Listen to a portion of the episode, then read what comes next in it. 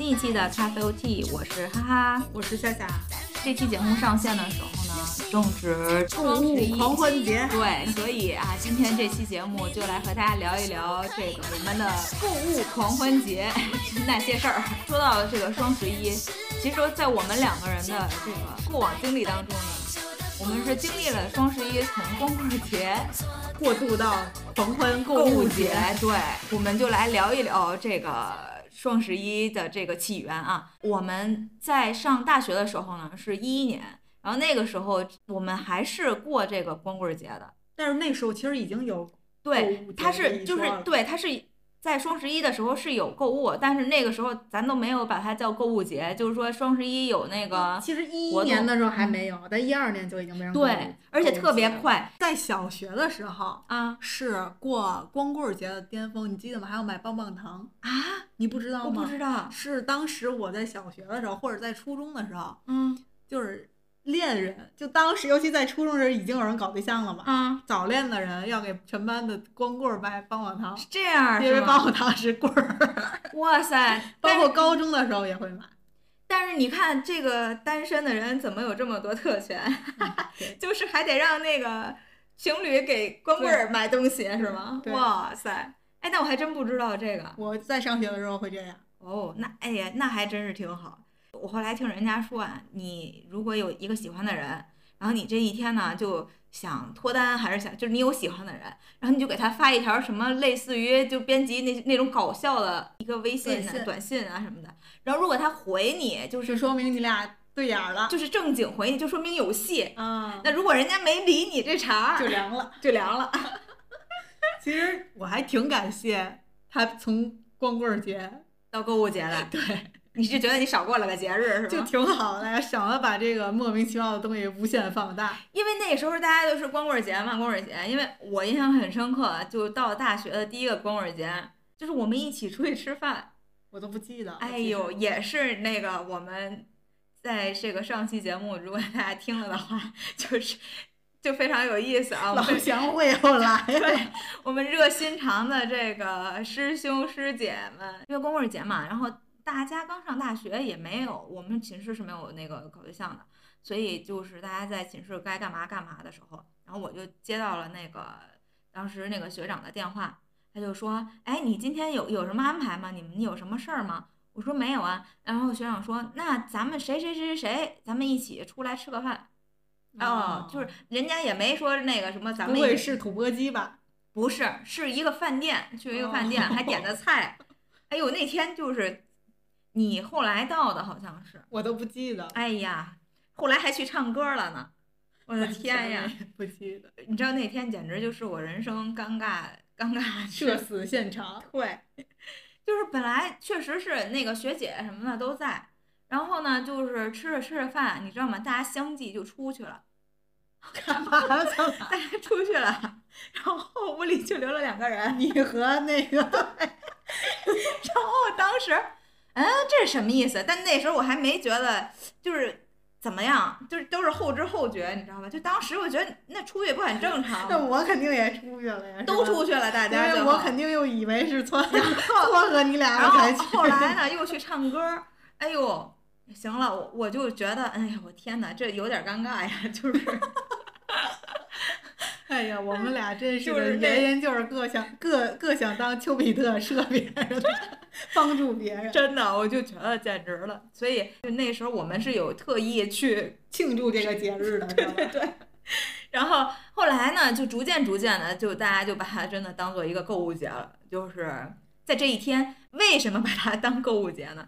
是因为大家真的会觉得那时候就各个商家会有。不同的这种折扣呀，以淘宝为主吧，我觉得这就是淘宝来发起的，或者叫天猫这个他们这个阿里巴巴集团来形成的，是从二零零九年的十一月十一号开始举办的一个网络的促促销的一个活动。我了解到他为什么选在这个时候，是因为刚好前面是国庆，会有一些打折，后边是圣诞或者是元旦双旦。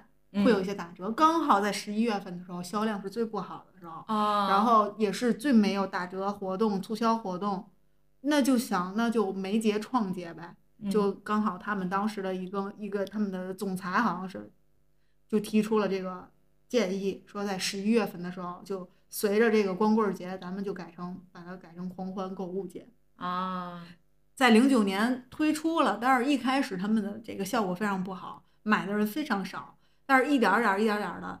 这个到一几年的时候，一二年，我觉得就已经开始走进可能那大众的视野。哎，对，那时候大家也习惯于这个网上购物的方式了，因为而且它是真便宜啊！最开始的这个双十一都是套路，全是五折。最开始我记得特别清楚，买耐克，就前一天它还八百多，嗯，双十一真的就变四百多，毫不夸张。那时候真的觉得好便宜，买到就是赚到。对，真的走过路过不要错过。对。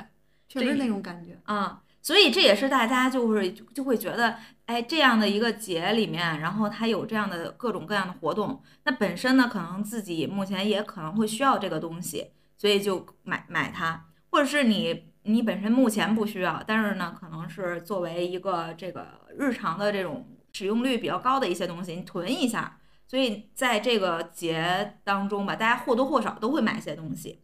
那所以就是咱们就从购物节啊，就是这个从开始吧到后来，你其实你这个消费的观念呀，对，或者你买的东西会不会有一些变化？我最开始没钱呀，上大学的时候双十一，我记得特别清楚，有一天跟你在一块儿，那天是双十一，到十一点多了都，我都觉得，哎呦，我今年没买东西，我这个双十一不能就这么过了呀，然后。我就买了几本书，哎呦，还得是你各种言情小说哦。那个乖摸摸头，那时候就盛行这种文化。然后我当时还是在双十一的时候买的呢，好像。哦，那乖摸摸头现在还在我们家放着呢。哎，要不然不是，那是可后来买了，记错了，可能再之前，就反正就是那时候特别流行韩寒他做的那个软件叫 One。哦，是我我下过那个，就一句话。然后他会在里边有很多推送的一些作者，我就会当时。上大学的时候嘛，文青，然后就开始看好多那里边的作家的书，包括张浩辰啊之类的那些，所以在双十一的时候买了好多他们的书。这是我印象最深刻的买的一次东西。那时候没有钱，你也不会买太多的东西，顶多买一件衣服或者买双鞋子，再买点这个书呀，或者是文具，就类似于这种东西，肯定不会买大件。而且吧，就像我们上大学的时候，那时候，嗯，物流没有现在这么的快。夸张，我都想说，真的是，因为那时候我就印象很深刻，呃，可能你这不赶上购购物节了嘛，然后买的东西确实多了一些，每个人可能都有好几件儿，然后你就死活等不到这个东西来。但是你，我觉得呀，其实这些事情的推动还都是年轻人，嗯，就等到我工作了之后，我还有身边还有很多的人都没参加过双十一呢。哇哦！就我上上班的第一年，嗯，双十一的时候，我记得特别清楚。我很多身边的同事都，他们就是年龄大一些的，他们都还没参加，只是知道，其实也没买过。一五年的时候，是吗？那时候其实已经很全，就全面的，就是已经很火爆了。但好多人还不接触。其实我感觉这些东西都是年轻人在推动。后来我们就不停的安利给他呀，然后我是真的买完，他发现真的便宜，然后他才买的。很多人。所以就是逐渐的这个过程当中，也确实是，就其实就和相当于线上啊、线下这种购物的方式，包括你观念的一个种转变，然后可能在这个购物节当中又会有一一种体现。那如果有些人在最开始的时候，他就是信线下，就我看到这个东西，我所看到的是我买的东西，我更踏实。然后比如说像那些衣服类的啊，然后鞋子类的，还可以去试一试，对，所以可能会更放心。我我爸我妈到现在也是这样。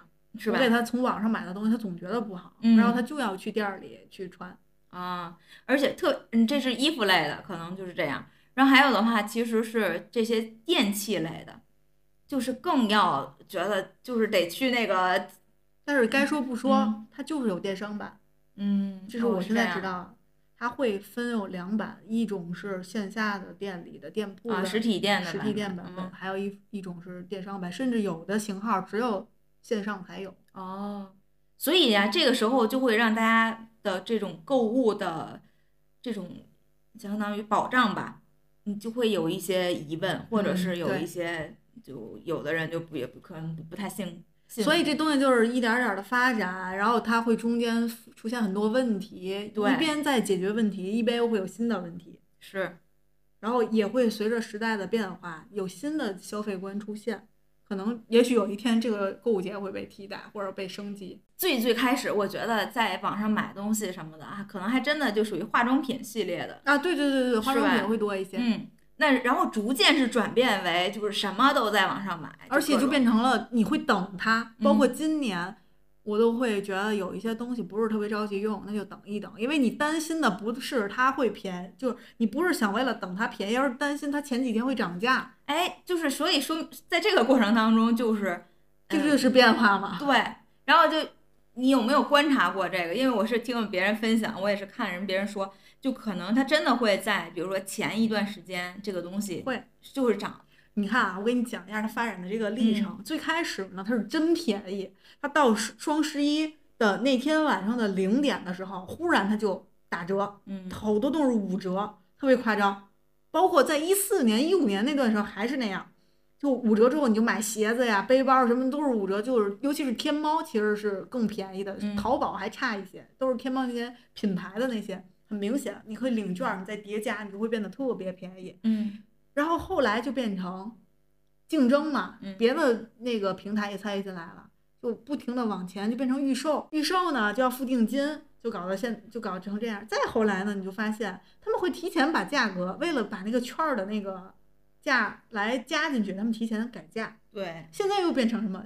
保价双十一有句话叫，你现在买，你虽然买贵了，等过段时间双十一价落下来，我还给你退差价。嗯，对对对，有这个说法。现在就是，所以就很很莫名其妙。在今年，我觉得更奇怪，十月份就开始双十一了，好像就是去年就是这样。去年是十一月一号开始的，哦，是吗？今年已经变成十月份就开始了，就两家两两个最大的平台现在疯狂的 PK。嗯，对。但是我现在反而兴致就没有那么高了，我觉得越来越奇怪。所以你今年有没有什么东西是准备买的呢？买肯定是要买，因为有些东西你就是生活必需品啊，有些包括有的时候像面膜啊之类的，就囤就可能它正好你可能这个东西它没有多便宜，但它确实会放一些券儿什么的，你凑就还是觉得合适，因为你会用而且就是习惯了，你刚好在这个阶段你也要买东西了，那这些就刚好再等过两天你就买呗一块儿，包括一些什么卫生巾啊这种东西，我一般都是双十一一次买一年的呢，就买的多它才会便宜嘛。嗯。所以就现在目前还是会，还是会参加啊。我可能就是今年就基本上我还没有行动。我之前会喜欢在直播间里面，比如说今今天是过他要过节什么，我提前去他那儿选好了东西。可能那时候呢，直播间还有好几家可以选的，然后我就会比如说今天在他这儿看看，然后有什么什么东西，然后大概记下来我要买什么。然后那去那儿看看有什么东西，就包括他们那时候直播间还有那种直播预告呀，或者是包括他们，呃，就这些些产品的介绍是在他们比如说微博里面或者公众号里面是都有的，所以我觉得那还挺方便的。就是你先看看自己需要什么，然后大概它会有什么样活动啊优惠，那个时候我感觉还行。我我是比如说有需要的，或者是正好这个价格还合适的。我就会去买。今年的话，我就会觉得就比较乱，因为前前后后还出了出现了很多事情，所以我就没有那种欲望去很强烈的那种兴致。对我甚至就是这几年我都不参加预售，嗯，就这些预售付定金什么我都不参加。就双十一当天，如果你真的我觉得这东西合适，买也就买了。然后我要觉得哎那么回事儿吧，我也许就买都不买。对，就包括我记得，就可能是前两年就比较火爆啊，或者是那时候我还在看直播间的时候，就比如说他们定时不会有那个抽奖的活动嘛，然后就会说这个这个这个厂家给大家送了什么什么什么东西，价值多少多少钱，然后那个一会儿抽一个这个，一会儿抽一个那个，就巨贵巨贵的那种东西，哎，我就觉得就很吵。然后包括你知道吗？就有一年那个呃。李佳琦的直播间，还敲锣打鼓，什么拿着话筒。我觉得最荒谬的是，他们还有晚会，嗯，六幺八晚会，什么双十一晚会，我就觉得很无奈。所以你看，真正购物节，它就是相当于从最开始可能就是双十一，像之前我们是不是有什么六幺八，然后有双十一，后来还有双十二，各种各种各种各样的节日，所以就感觉。后来的话就变成了一个，你需要去动脑子才能说，好像从里面是省点钱还是干嘛的好多人买的确实便宜，然后你又买不到那么便宜。对，接下来我就想咱们讨论一下，就是在这个购物节当中，它的这种折扣呀，然后或者它优惠的这些政策，到底是真的能省钱吗？因为是真的能省钱。不不，最开始我觉得应该是，就像你说的，最开始我感觉他们也是为了让大家都来参与这件事儿，所以那哪怕他赔本儿就是赚吆喝嘛，那也要真省钱。但是我现在我就不太能理解的是，好像大家都是那个说需要去拿个本儿去去记下来，去算什么什么那样的折扣，然后呢，甚至还需要就是那个，比如说咱们两个还需要拼单呀，还是去干嘛的？我现在光想想这些，我都没有去做下去的动力。但是这样是真能省省钱的，是能省钱的呀。包括你凑单去凑满减，嗯，然后你当然这也不是多好的行为。我很多认识的人，他可能会凑完之后把那个凑的那个东西去退掉。但是你那个折扣不也享了吗？它是能省钱的，但它真的很麻烦，而且还有一部分是，就你搭着买可能就不太省钱。你说这个我就想到了，就我们平时购物当中啊，就是你买一个什么东西，它现在有一个功能，就是什么顺手买一件儿，嗯。那个东西可能我买过好几次，后来发现其实也挺坑的。对，我就是想说这，就可能我没有本来也不想买对，就你你你想，他肯定你没有这个，目前没这个需求，要不然你不会在这个下单的时候就没买它嘛。但是它出现这一件呢，你可能哎，我觉得它很合适，好像很便宜。对，他给你一个价格，然后划掉，出现一个很便宜的价格。哎，你想着买一件就买一件吧。关键没准还会能用上，你一看它那个感觉哈。后来我发现他都现在专门出了一个链接，就是顺手买一件的链接，然后他故意把那个价格抬得很高，你要再去搜那个东西，它就是好几十。其实它本来也就值几，就是很便宜的价格，可能确实也就顺手给你便宜一点儿点儿，所以也挺坑的，这就消费陷阱。对，本来你不需要这个东西。是的，所以就是很多时候我就觉得，就是商家的套路，你永远套路不过人家。还有双十一这个套路，现在就是大家需要买很多，然后才会便宜。有的时候就囤，就很夸张，买面膜买好几百张，一年都用不完。我以前就这样，但我现在不这样了，因为我觉得我有几个脸呀，我我还那么懒，然后买完之后都送人了，便宜是便宜了，我都便宜别人了，因为。但我和我姐是属于两个人还是会用。但之前呢，就比如说你，因为你太多了嘛，你就给它放柜子里啊，放什么里，你就在那儿先先放着，你这个用完了你再拿出来。然后我就发现，可能你就懒于去拿出来，就是你还得给它拿出来，还得干嘛的。然后后来我就真的是为了用它，然后就专门拿了一个那种大的盒子，把所有所有的那个面膜都放到这个盒子里面。那你然后再放在那个洗手间，这样的话你至少能顺手拿到它，你顺便用一下，就是为了快把它们用完。因为太多了，各种功能的，就是反正以补水的为主吧。但是就是你可能今天你买了一件，然后明天买一件，或者是赶上促销了，然后又买，各种合适。就美眉们就是要买它的时候，五这个什么五盒六盒起拍，它都是对，特别夸张。然后你又觉得哎，其实也还行，价钱还挺合适。对你一瓶算下来，一盒可能三四十，然后你就觉得好便宜啊，快买快买。对呀，所以这。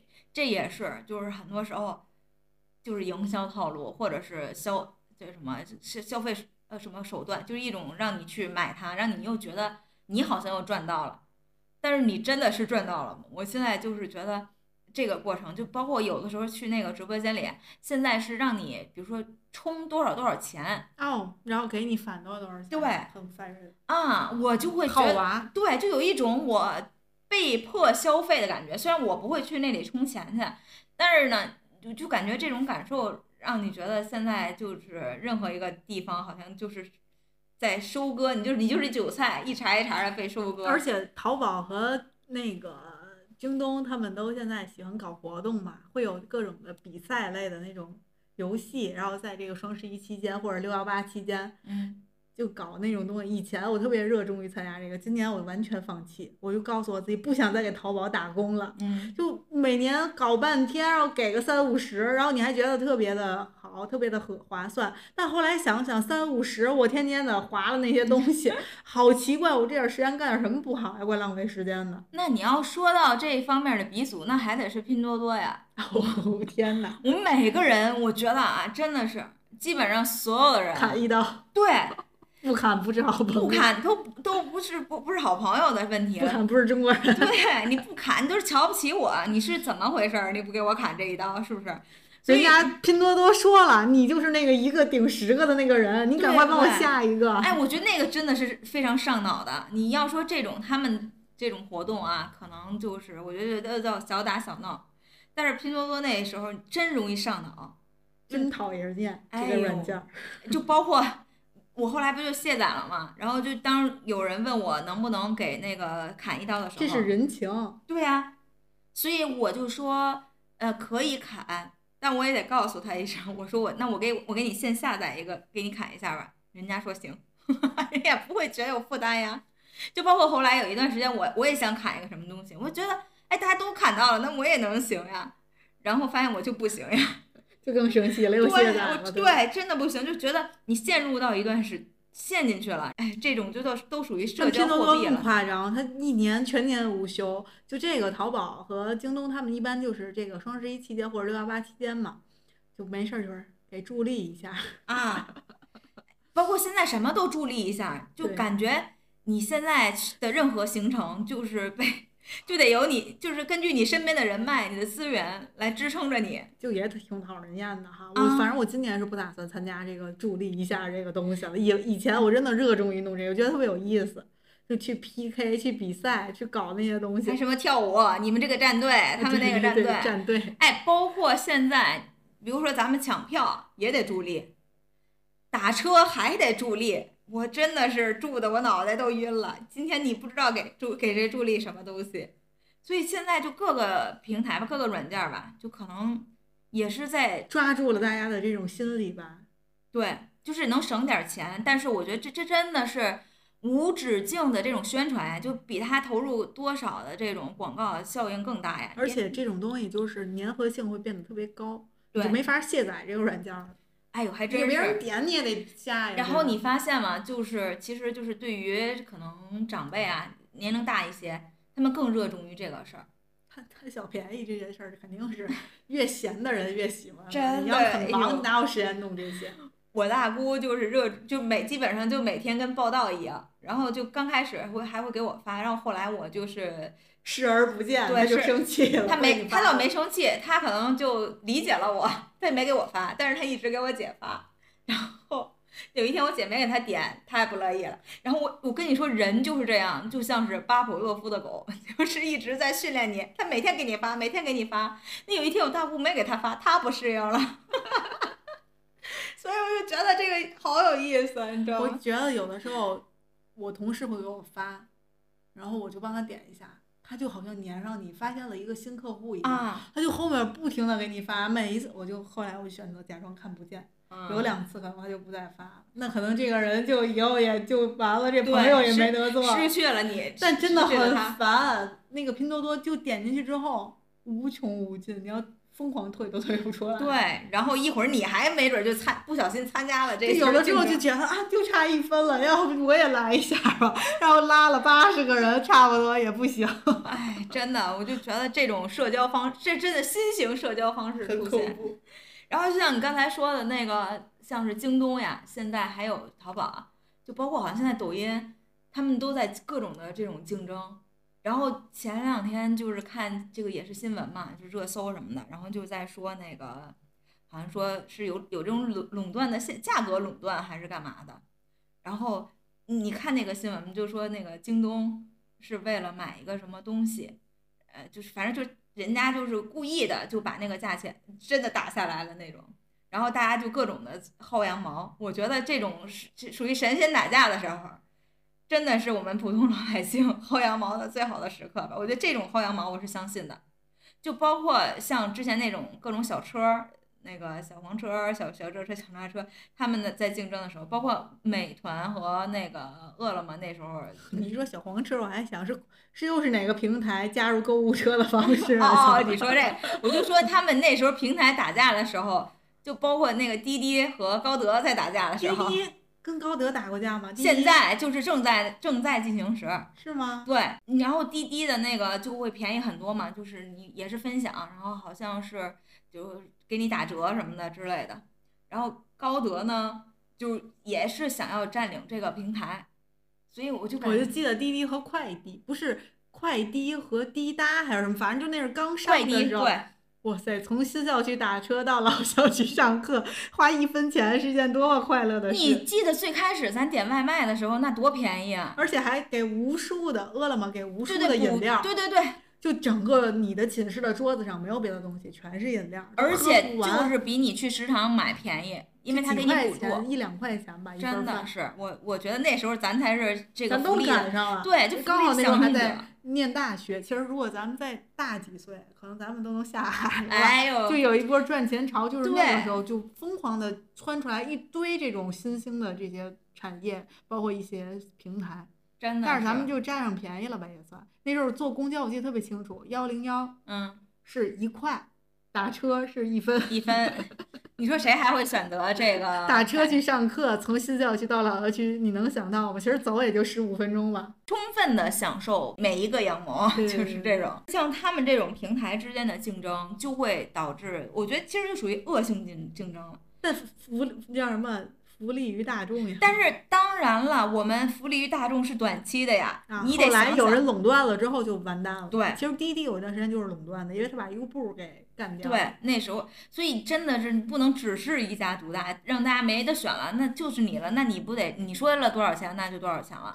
嗯，会有这种情况，就是我的同事是一个非常喜欢薅羊毛的人，他会有各种群，嗯各种的方式去薅羊毛，然后就是会有一些漏洞，有的时候上链接或者上这个券儿的时候，这种薅羊毛我是觉得很过分的，他会。其实商家是不知道你这个叠加会变成这么便宜的，然后他们这群人就疯狂的去去买这个东西，嗯，去干这种事儿，或者有的时候你像一些小的商家，他就会不发货，因为觉得就赔死了嘛。可能他们也无所谓，你不发就拉倒，反正我买了你要给我发，我就能赚到。但有一些大的厂家，比如说像欧莱雅呀，更其其他的这些等等等大大的这些品牌，他可能就会发货，因为也不在乎这一点儿嘛，问题啊对吧？他就发了，所以这波羊毛就薅住了。可是呢，李佳琦直播间号称是全网最便宜，嗯，那所以就会出现一种维权。我记得我没记错的话，好像就是欧莱雅这个牌子。哦，是之前对，对，就之前李佳琦直播间人买的呢是是，比如说三百这个嗯东西，那薅羊毛这帮人可能二百就买了，因为他们叠加各种东西，然后各种的凑，然后有人出攻略，甚至就是一大波像吸血的僵尸一样就扑上去了，他们就晒，然后买到了，花了嗯两百、然后李佳琦号称全网最低，花了三百，李佳佳琦的女生们就去维权，就说凭什么你们这么低，然后不得已这个。可能这个厂家就所有的都会退差价，就这种，我觉得是非常可怕的一种行为。我因此还给我同事进行了一一次就很激烈的辩论，啊我就觉得他们这种行为也很可怕。就有的时候我也会看见，就不小心刷到，以前我就刷到，就十多块钱买双鞋，就嗯一个品牌的鞋，嗯，我都不买，因为我就觉得，那他们这商家都赔死了呀。我就觉得，即便他发这个货了，我也于心不忍。哇哦，那样我我就会买，因为这是他们的漏洞。但因为你想过没有，他可能会卖不是一个人，嗯，就你你就卖我一个人，你赔一下就赔一下，上万个人、上十万个人去疯狂的拍，有的人一拍拍好多好多。嗯，你知道吗？就是我我是这样理解的啊，就是如果说我我也参与了，我也拍了这个羊毛，我也薅了啊，但是你当你觉就是你发现确实是有你就会退货的吗？对，你知道我有一次看见元气森林，嗯。当然我们现在都不是在打广告，我们也没有广告啊合作，对对对。就没必要什么元某森林这样说了。啊。我记得就是一分钱可以买一箱，啊，有的人买了好几千箱。我的天，当时元气森林好像都出来，就是都要都要就嗯。不知道该怎么道歉了，因为啊。他们确实设置错了，哦。那些人就不退货。你看，就是我觉得，我觉得这种，我觉得是得，啊，他们那个群里的人就是这样的人，都是，哎哎呀，就非常恐怖。就是你，就是你，比如说你有错，你们这设置有问题，但是我不知道你设置有问题，所以你显示这个价格，我觉得哎太合适了，我是要买的。但是如果说你你来跟我跟我沟通说，确实是你那个工作人员啊操作失误，那我也觉得我能理解你这个失误，所以我就会我会选择配合。但是我感觉这种是比较那什么的，就而且你肯定也不会想到说买好几千箱就是，但是他们就很恐怖。他也得有地儿放啊，主要是。卖呀，转手不就卖了吗？天呀！你说一分钱买的，你就卖五块钱行不行？啊，这这那倒也是，为什么提到垄断这件事儿呢？是因为如果它的价格定在这儿了，那别人又不敢比它的价格这个更低，那只能就再涨一些价格。那最后本来是一个购物节，对，是为了大家这个公平公正，而且呢是为了让大家就是能更好，就是更便宜的去享受到一些优惠、一些一些服务。但是因为这样的一种垄断的现象，好像最后。吃亏的受受受到伤害的还是我们消费者呀？对，因为就像双十一的由来一点点发展会出现各种问题一样，这种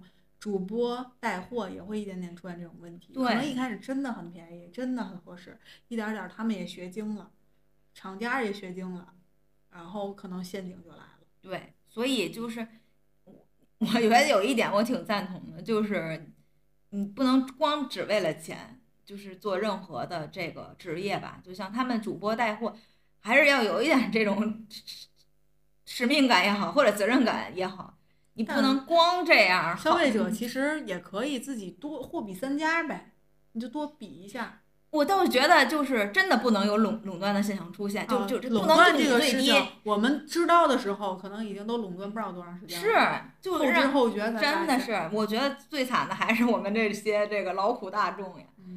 然后还有的话就是为什么会提到我我下面一个问题呢？是因为那天就聊起来，现在好像大家更多的真的不会去实实体店选择买东西了。嗯，就这倒是，哪怕就是咱们就是咱从先从自身来说的话，我们现在去购物，我们去其实就是溜达吧，就去商场呀什么的去看一看。网上现在不有一个攻略吗？嗯，先去名创优品，嗯，猫一圈东西，感受一下，但不买。嗯。然后去什么两元店儿也是感受一下不买，然后去奶茶店买杯奶茶，然后去吃个饭，然后就走了。啊，然后回来喜欢的去网上买，对，真是这样，而且就变成了逐渐变成一种消费习惯。就举个例子啊，因为咱们上大学的时候，这个线上还没有那么的这个发达吧，或者这么没有占主体的消费的这个。然后就那个时候，比如说去一个店里去买衣服去。然后你也想说再去网上看看吧，然后那时候就是当比如你拍个照片也好呀，或者是干嘛，你觉得很羞耻，你就觉得，而且那时候也没有，上学那阵儿是没有能拿照片识别出来，直接从网上就是你可能就是这个衣服的这个，比如说这个牌子，然后你去网上去再去搜去，还不是说现在什么有什么旗舰店呀这么方便，还没有。但是就是说，如还是说你有这个一个选择，然后你再去网上看，那时候就觉得好不好意思呀 做这件事情。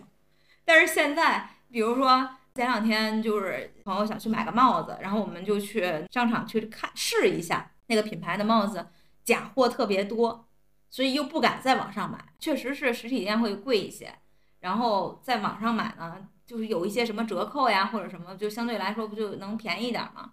但是又怕这个是假的，就感觉在网上买的东西的这个质量的保证又有一些担忧。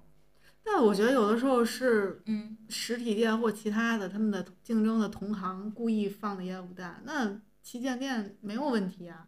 那旗舰店都是有好多旗舰店都直接从商场发货，啊，而且总有人说什么天猫是假的，天猫是假的。对。可是品牌方开的旗舰店怎么会是假的呢？我不太能理解。所以你知道吗？就之前我就看了一个，我觉得可能是梗啊，也可能是真的，但咱不知道。就比如说他买了一双假鞋，然后他买了一双真鞋，在在这个实体店，然后他可能又买了一双假鞋，然后反正怎么来换来换去吧，反正是把假的就给退了，退的是这个他买的假的。可能会有这种情况，包括你在实体店也可以啊。就以前我就听说过这个理货员或者叫销售员，嗯。他进货的时候，或者他拿货的时候肯定是真的，但他买假的去给你试卖给你。对，就是他拿到这个其他真的这个东西，再去别的地儿卖，卖给识货的人，包括那些很贵的那些鞋，嗯，呃，或者是限量的那些鞋，他们会这么做。所以你不管在实体店，你还是在线上，你只要碰见黑心的商家，你怎么情况都会有。所以我觉得这不分线上线下。所以现在你比如说在这么些年啊，这么过过来，我觉得我的这个购物方式是真的逐渐变成线上了。我觉得线上有一点特别好的是，我很自由，嗯，我不需要去被你盯着。哎呀，就你跟随我，尤其像丝芙兰那种地方，嗯，恨不得你进去，包括那个屈臣氏，你进去之后得有一个人专门专门跟着你，给你介绍。我说我不用介绍，他说我就得给你介绍一下，这是我的工作，就很烦。包括有一些现在好多了，以前这个试衣服的地方，就你一进去就好像你要偷他衣服一样，他就寸步不离的守着你。哎，我觉得这个有可能也真的是现在人的素质会变高了，因为就说到这儿，我就忽然想到，就是那个之前也在讨论一个事儿，就说现在退房的时候是不需要人家去查房了，就是你直接退完房就可以走了。以前不是还有一那个程序，就是人家查完了，然后你再去走，就是增加了很多这种劳动成本以及就是时间成本。但是现在可能就会更方便一些吧，相对来说。然后就包括那个之前的话。就比如说去买衣服，我真的特喜欢去像那时候就是 Zara 呀或者 H&M 这种，因为它真的不跟着你，就是你自己去试去就完了。但是有，特别是那种有什么专卖店。那一定好像，因为你跟着他这儿买和跟着那个别人那儿买那是不一样的，就是业绩会算他的嘛。有的时候你在店儿里，你试完之后你要不买，你都觉得不好意思，因为他你就觉得服务浪费人家时间也。但其实你真的不喜欢，你试上之后发现效果真的不好，嗯，所以就很尴尬。但在网上完全不用这有这种焦虑，你也不用很很社恐，是，而买完了不行我就退呗。对，而且现在退货真的好方便呀，相对来说就是比如说你线下。你还得去去他那儿退去，就拿回去退。但是现在你就直接在网上，就在手机上点完了之后，就会有那个快递员直接上家拿来了。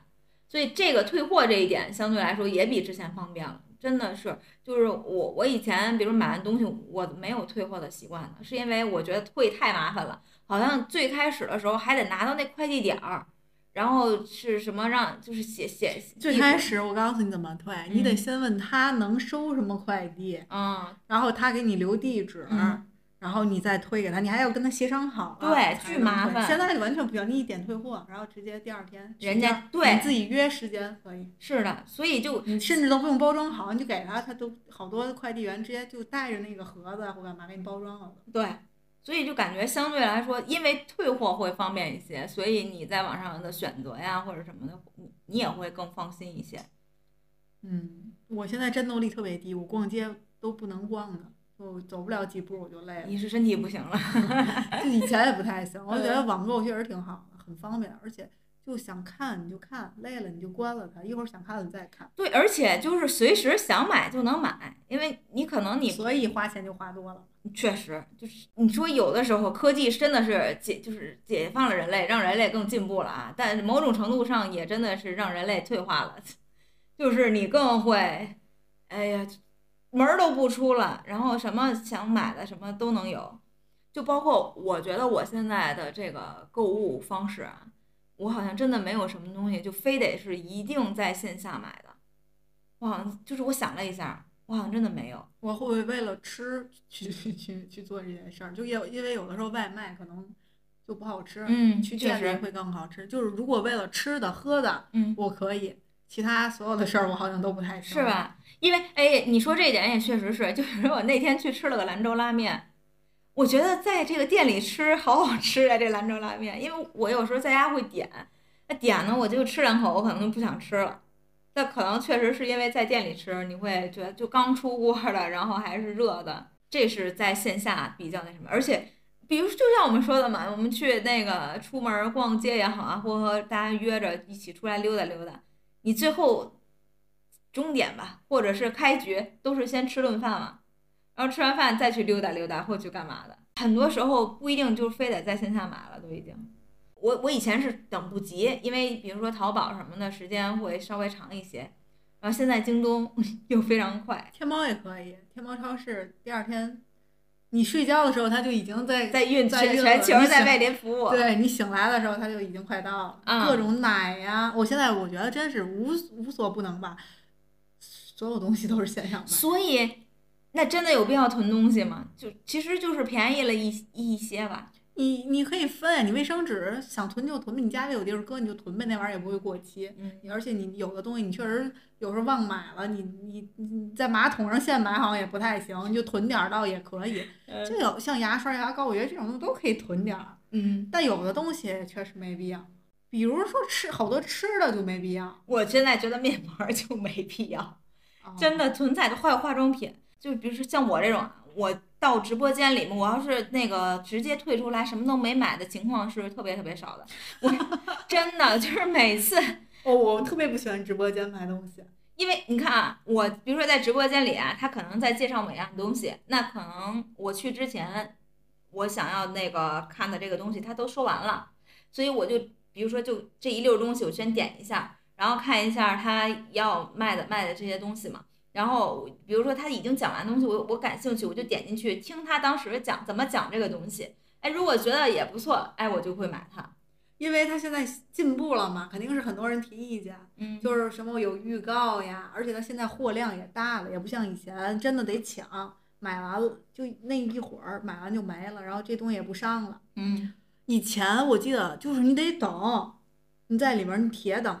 半天不到下一个东西，下一个刚上没了，告诉你就这么多没了，然后我真的气得我，我直接我就退出，哎，就不那你在抖音直播间买过东西吗？买过，但我最也是最近今年下半年才买过，因为我基本上就没在抖音买过东西，但是后来是因为有一阵儿吧，就是包括疫情期间那个抖音直播不是特别火嘛，然后我就进去看了一下那个当时朱子骁的一个直播啊。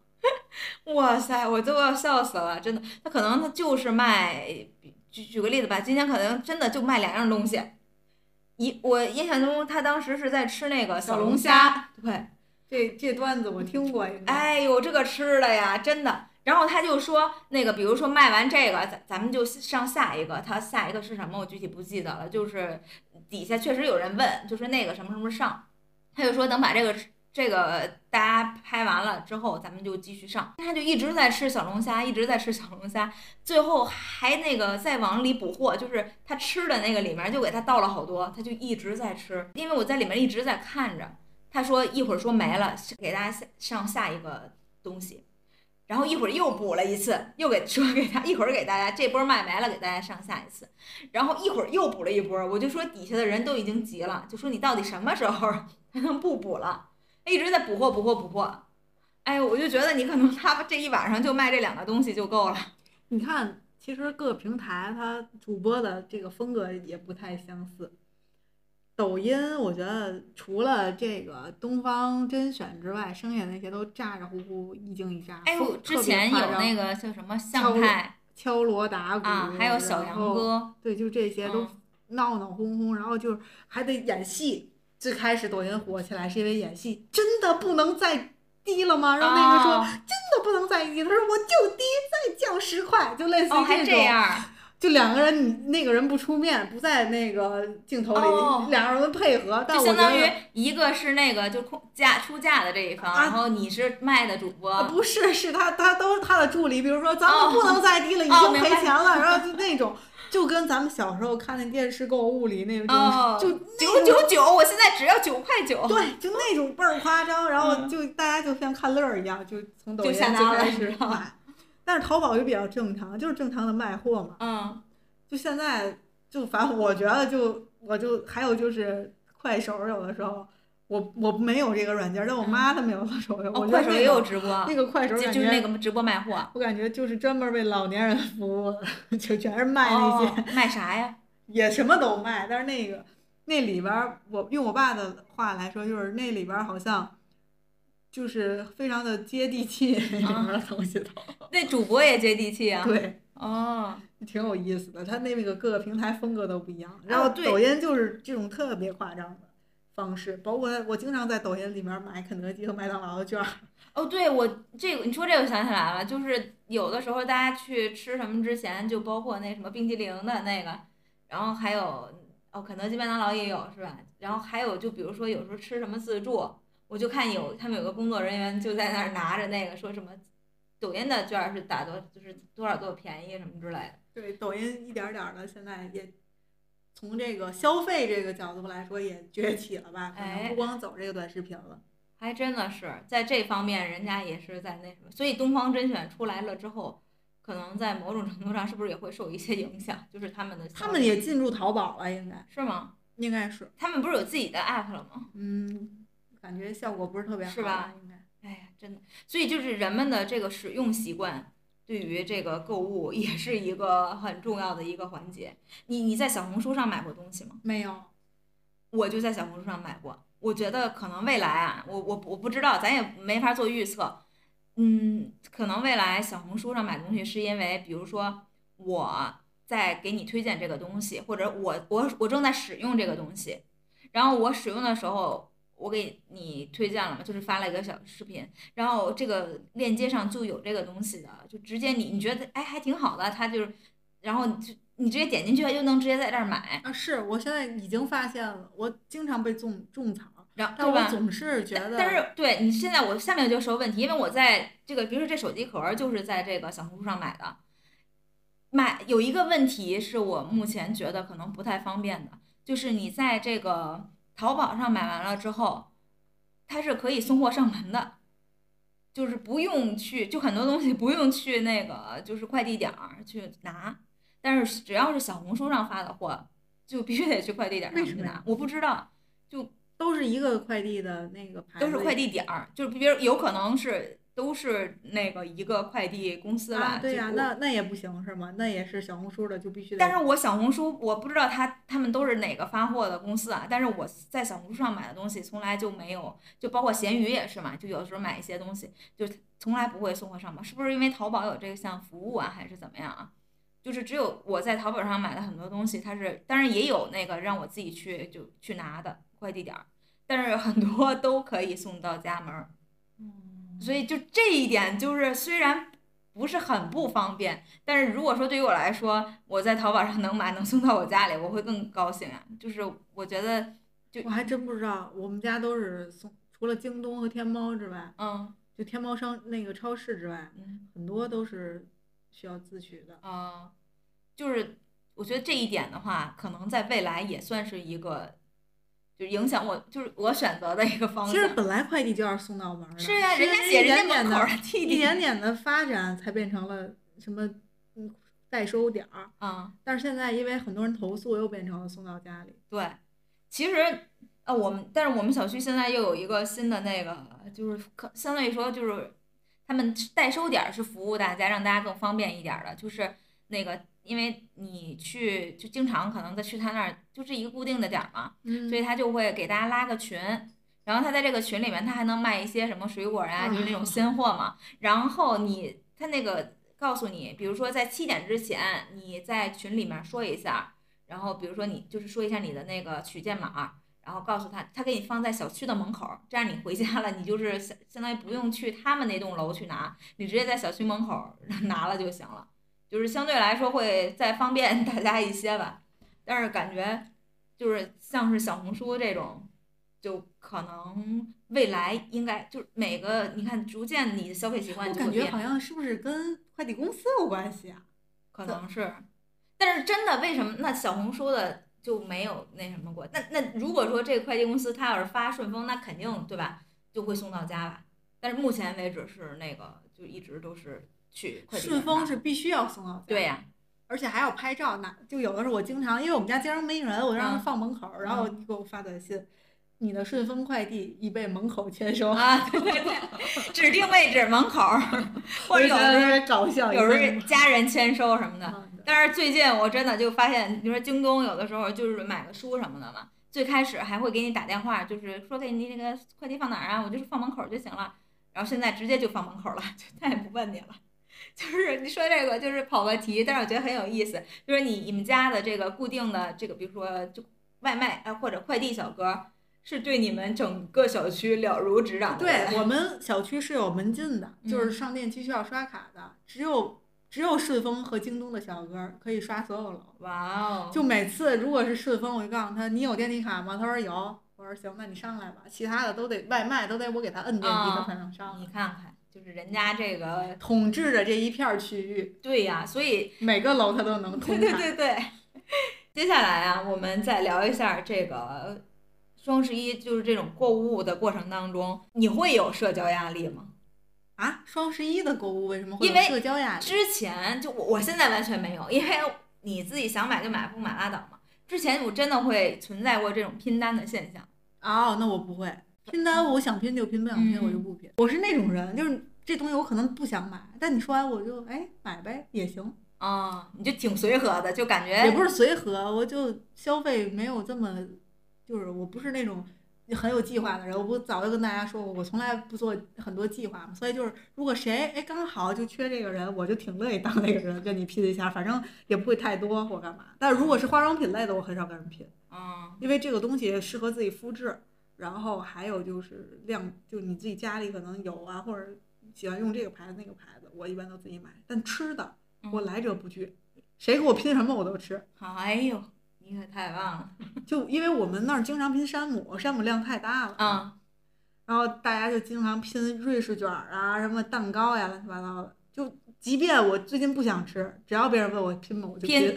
哎呀，那就喜欢你，你应该就是在拼拼团的这个 常驻成员。对我们那个花钱什么群里就有有小姐姐前两天问这玉米汁有人喝吗？然后喝，然后说那个。几块就多少钱一瓶一瓶？然后我一看，一直没有人理他。嗯，我说没人理你，拼不上是吗？我说我喝。哎呦呵，你真是这个拼团中好人啊！就特别搞笑，其实我都没喝过。然后我一喝，一什么玩意儿？哎呀，所以说就是，我就感觉这种拼，一方面吧，你想就是确实很方便，让大家觉得就是那我也买不了那么多，但我又想买，然后就是有人能一起，那不挺好吗？但确实。在这个拼的过程当中吧，反正得有一个足够能这个组织的人，要不然，我反正不想当那个组织的，我从来不组织别人给我拼什么东西，我是那种，我买我就买，嗯，我就认可他这个量我才买的，我要不买我就不买，就是从来我不会传别人给我拼什么东西，很少，除非是那种，什么网上发起。反正很少，我基本上不怎么跟人。那是拼多多的那个，那种大家一起。啊，对对对，你跟不认识的人可能拼了就拼了。然后像就是这种，就是像有，其实一开始山姆拼东西我都觉得不可思议。嗯。就瑞士卷，我想你吃你不就买吗？你不然大家确实那一盒太多了。然后大家就你抓俩我抓俩，我觉得特别不卫生。一开始我觉得特别烦，但我不好意思说不，而且我也确实挺想要的，然后我拼。但是我有的时候就会自己买一盒，他们就觉得你吃那么多，我想你想买你不就买一盒？而且这放着又坏不了，拼什么呀？但现在我因为经常拼，所以就被洗脑了，也觉得就我也不带回家，单位也有冰箱，反正就一人分个三五个，然后当早点吃，反正也行。嗯，就这种感觉。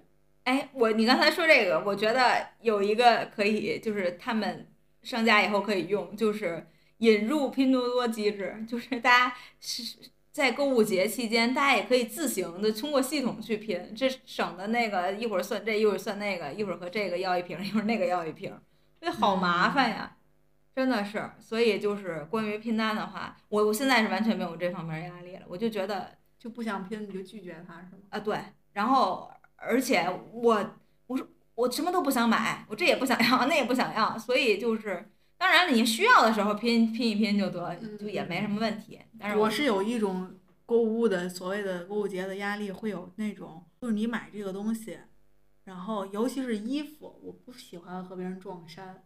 但有的时候吧，你买这东西，他就老想说你这个不错，然后找你要链接，这会让我有压力。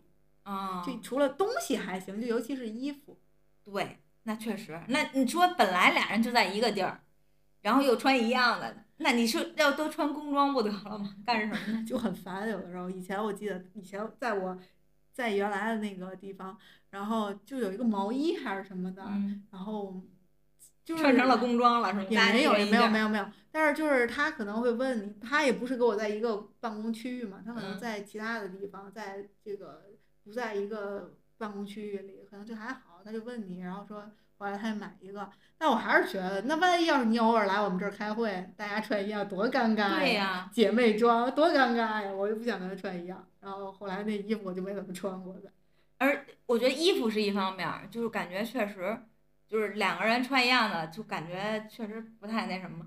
还有就是，比如说你买了这个东西，就就平时实用的一些什么东西，比如说包啊或者干嘛的，完了之后他也买，就是。就是这种容易，就你像有些你像有的实用的东西还好，比如说杯子，对，就一样就一样，就就确实很好用，我可能还会给别人推荐，就类似于这种。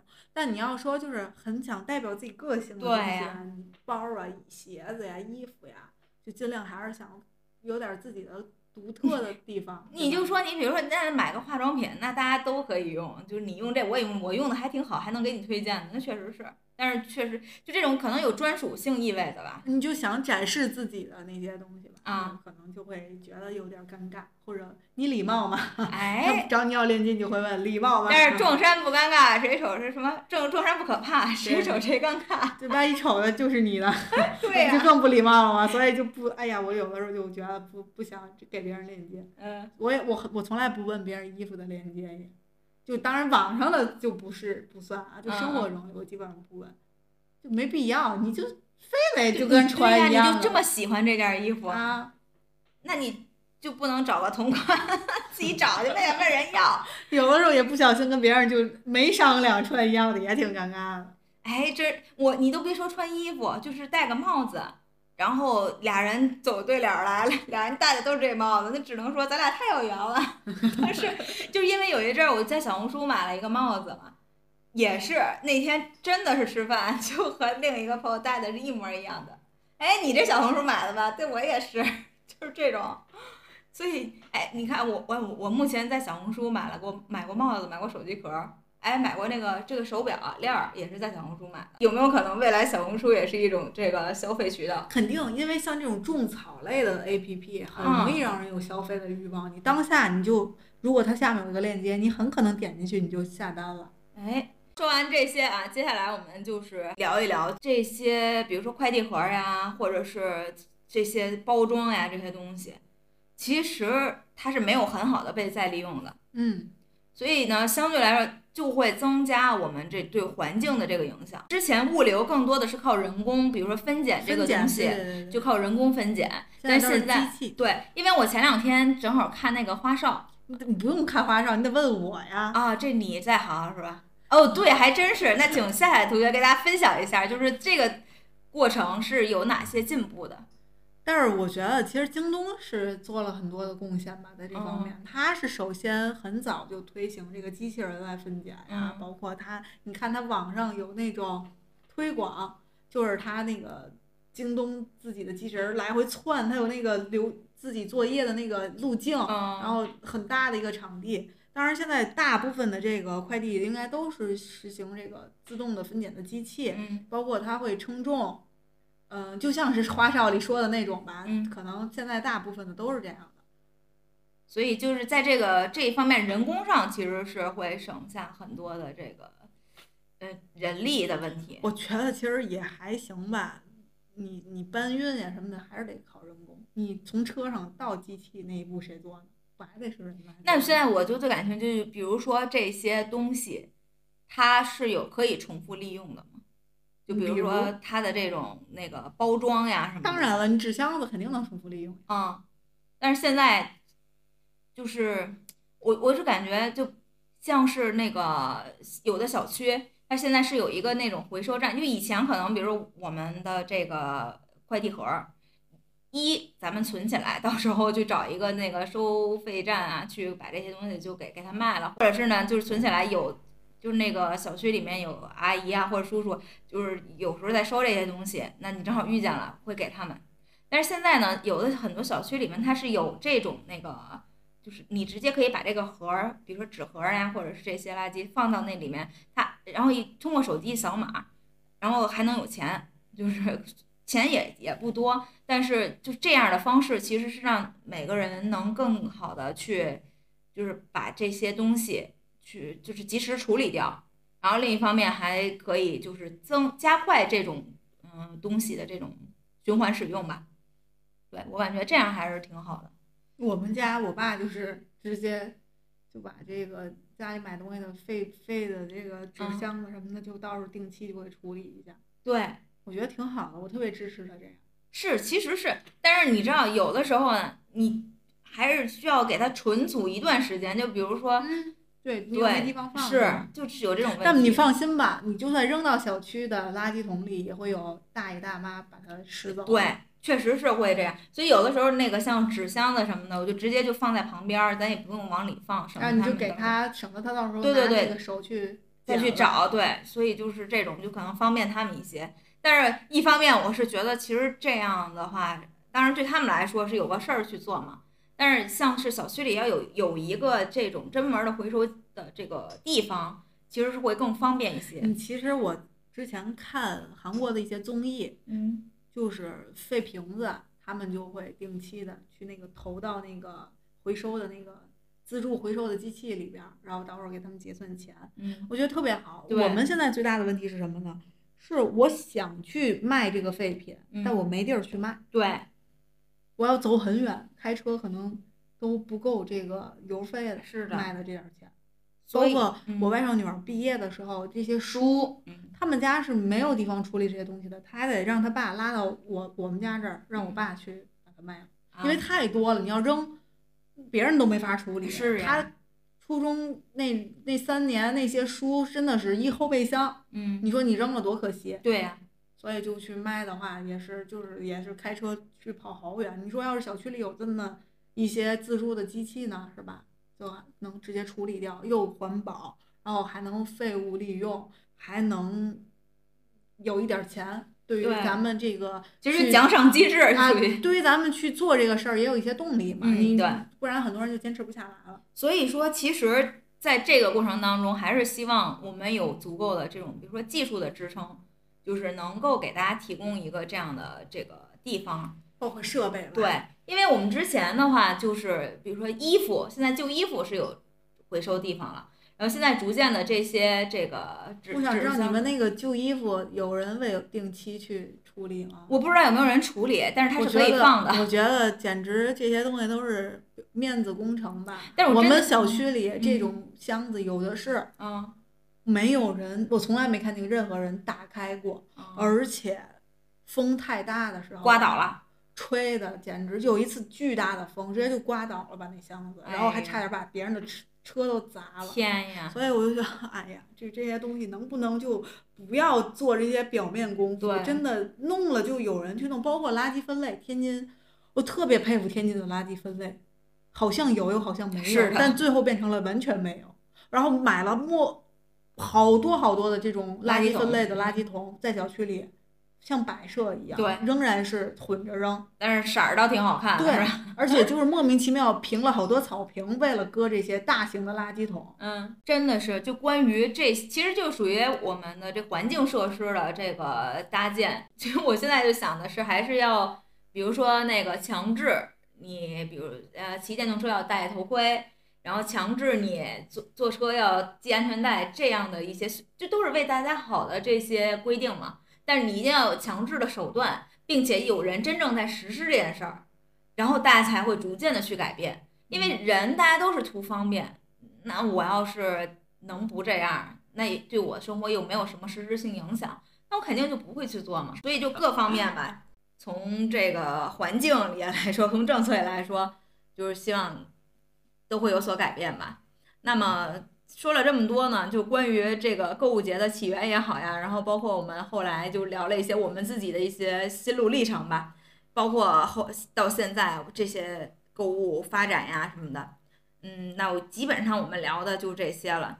那最后呢，节目的最后好物分享，嗯，我给大家分享一个我最近种草的一个东西，但是它在路上，因为我我也是在小红书看到的，但是它没有那个链接，所以我不是在小红书上买的。就是它是一个手机壳，后面有一个圆环，叫图拉斯支点壳。就这个壳，我感觉利用率比较高，所以就是也是我现在目前为止双十一 唯一下单的一个东西，也推荐给大家。那以上呢就是本